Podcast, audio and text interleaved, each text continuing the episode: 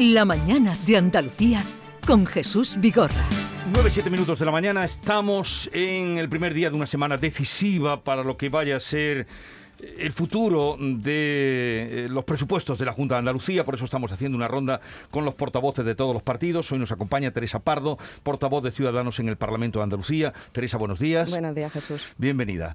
Gracias. ¿Qué va a pasar el día 24, pasado mañana, debate de los presupuestos? ¿Qué pálpito tiene? ¿Qué cree que va a pasar? Yo espero que rectifiquen. La oposición está a tiempo para aprobar unas cuentas que son esenciales no para este gobierno, sino para Andalucía y para los andaluces. La oposición debe de ser responsable y lo comentábamos fuera de micrófono con la que está cayendo. Creo que los andaluces se merecen unos representantes públicos que estén velando por los intereses de Andalucía de los andaluces. Ningún partido de la oposición, y cuando digo ninguno es ninguno, ha puesto ni una sola pega a estos presupuestos.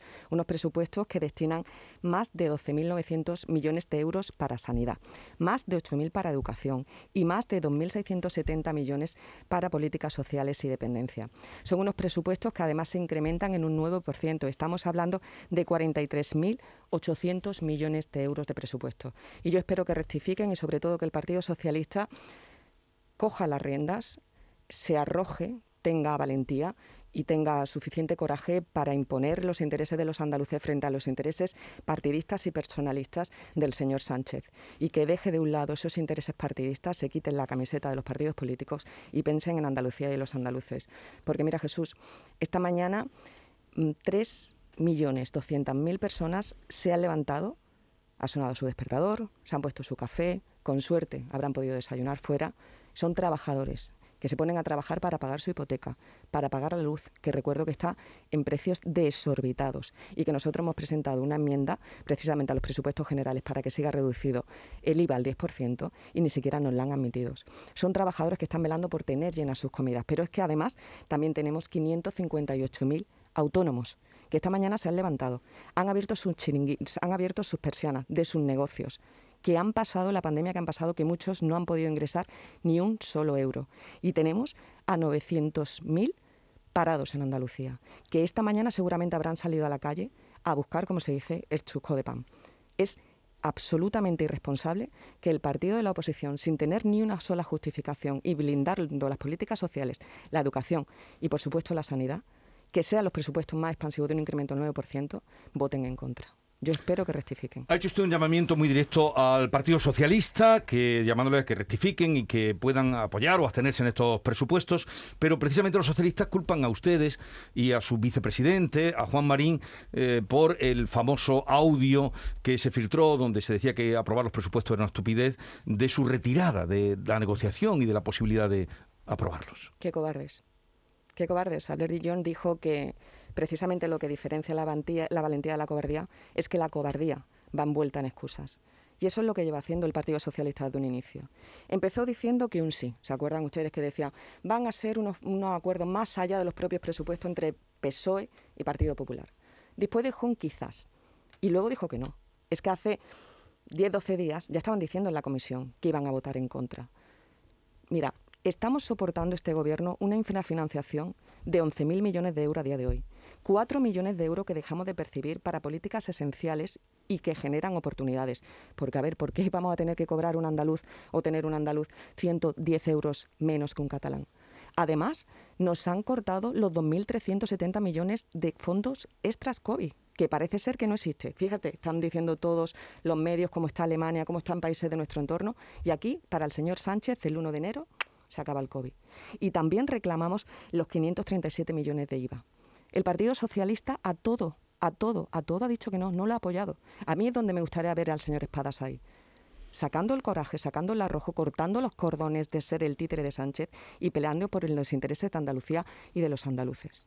Si el día 24 no logran sacar los presupuestos, eh, ¿qué cree usted que pasará, Teresa? Pues mire, tenemos previsiones de crecimiento del PIB en Andalucía del 6, eh, no, me acuerdo exactamente el porcentaje, el 6,5 para el 2021. Para el 2022 del 7%, crecemos por un 2,7% encima de la zona euro. El empleo se incrementará en el 4%, estamos hablando 110.000 y 125.000. Este gobierno va a seguir liderando y poniendo a Andalucía en el lugar que corresponde y estas cuentas son el hombro de apoyo del gobierno con los andaluces. No hay absolutamente ninguna excusa. Y aviso a navegantes, quien se piense que parar las cuentas de Andalucía y de los andaluces es parar la legislatura, se equivoca de parte a parte, porque este gobierno va a seguir peleando y va a seguir apostando por los intereses de Andalucía de los andaluces. ¿Teme usted que en los días que faltan, hoy, mañana, pasado, día del debate, puedan salir nuevos audios? Porque si existe esa grabación, puede haber otras. Bueno, es que yo en esa yo entiendo la pregunta, Jesús, pero yo no puedo estar entretenida en flecos. Hay cosas tan importantes y yo creo que a los andaluces eso les importa poco o nada. Quizás sea la preocupación 1574. A los andaluces lo que le preocupa es que los políticos, que son los que nos pagan el sueldo, estemos aquí para llegar a acuerdo y para consensuar. Y lo que ha hecho el Partido Socialista o Vox, que registró la enmienda el día 4 de noviembre, que ya decía un no y al final tuvo el error material de ni siquiera retirarlo, dejen de hacer el teatro y se pongan a trabajar, a dialogar y a consensuar y a llegar a acuerdos a los mejores posibles para intentar revertir esta situación de la pandemia y sobre todo para poner a Andalucía en el lugar que merece. Bueno, estamos hablando con Teresa Pardo, portavoz de Ciudadanos en el Parlamento de Andalucía, en la semana clave de los presupuestos. Carmen Rodríguez Garzón. Sí, ¿qué tal, señora Pardo? Buenos días. Buenas, Carmen. Bueno, eh, en algún momento han creído posible, por lo que le estoy escuchando, me da la sensación de que, no, de que se pudiera producir el acuerdo con el PSOE y también le pregunto, o con Vox, porque con Vox sí han llegado ya a acuerdo en tres ocasiones anteriores. Es que este gobierno, eh, te recuerdo Carmen, nosotros desde la oposición aprobamos los tres presupuestos no gobernando, ¿eh? desde la oposición y con las líneas más beneficiosas para los andaluces. Pero gobernando se le han aceptado enmiendas a todos los partidos políticos. Es que el problema está aquí precisamente en eso, en que ellos ni siquiera han propuesto enmiendas. Tuvieron cinco reuniones, en una se le aprobaron casi el 70% de las peticiones, en la otra se aprobaron casi el 7 de las 10 medidas que pedían. Pero eso es mero, mero teatro. Le pregunto, le preguntaba eh, Jesús por esos audios del vicepresidente de Juan Marín. Yo le pregunto por las relaciones entre PP y Ciudadanos. Usted decía el otro día que el gobierno era una sola voz, que era un gobierno único. ¿Se han resentido esas relaciones? Vamos a una.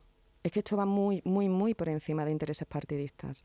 Es que esto es perderse eh, eh, en un mero detalle que un partido político utiliza con escombro político para intentar justificar algo que es injustificable y una decisión que tenía decidida hacía muchísimo tiempo.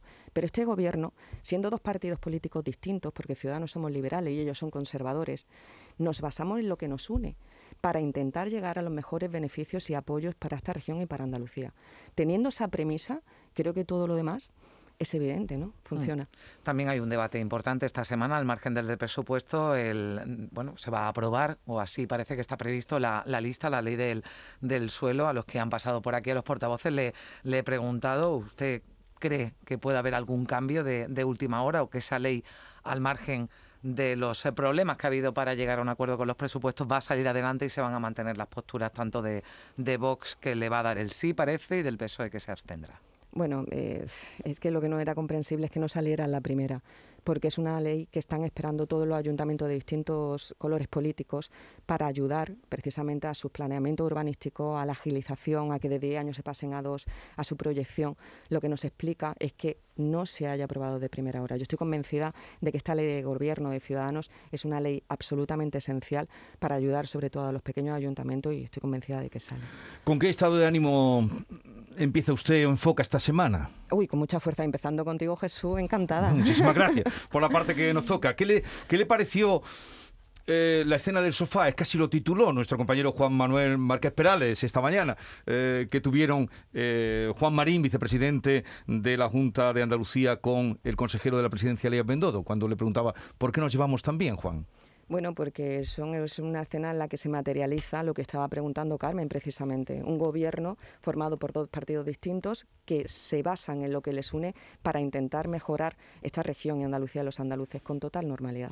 ¿Y ustedes no han tenido em, el miedo a que les pueda fagocitar el, el Partido Popular después de haber formado gobiernos con ellos y llevarse también y entenderse también? Es que yo soy de Ciudadanos, es que yo soy de Ciudadanos. Entonces, yo soy de un partido liberal que defiende la libertad, pero en totalidad. Lo que no comprendo son las libertades eh, a cachos, a trocitos. En ese congreso se hablaba de libertad, pero la libertad es libertad. Y nosotros sí somos liberales y defendemos la libertad tanto de los matrimonios a la hora de formar las familias con ese, que les recuerdo que lo tienen recurrido ante el Tribunal Constitucional, de la libertad de como mujer poder decidir qué hacer con mi cuerpo, de la libertad también de decidir si en algún día me encuentro en una situación de irreversible eh, salud, poder decidir sobre mi cuerpo, sobre mi vida. La libertad no tiene empaje, la libertad o se es libre o no.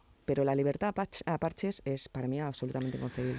Por cierto, esta semana también es el 25 de noviembre. Eh, esta casa y también eh, la Junta y el Gobierno se van a implicar un año más en eh, posicionarse contra, en la lucha contra la violencia machista. No sé si quiere decir algún, sí, supongo que sí, algún comentario al hilo de esta fecha que será dentro de unos días. Pues mira, el 25 de noviembre, el año pasado, tuvimos, desgraciadamente, desde que está Vox gobernando también, democrático, los andaluces pero no se hizo una declaración institucional. Para hacer una declaración institucional dentro de un Parlamento, tienen que estar todos los partidos políticos acorde.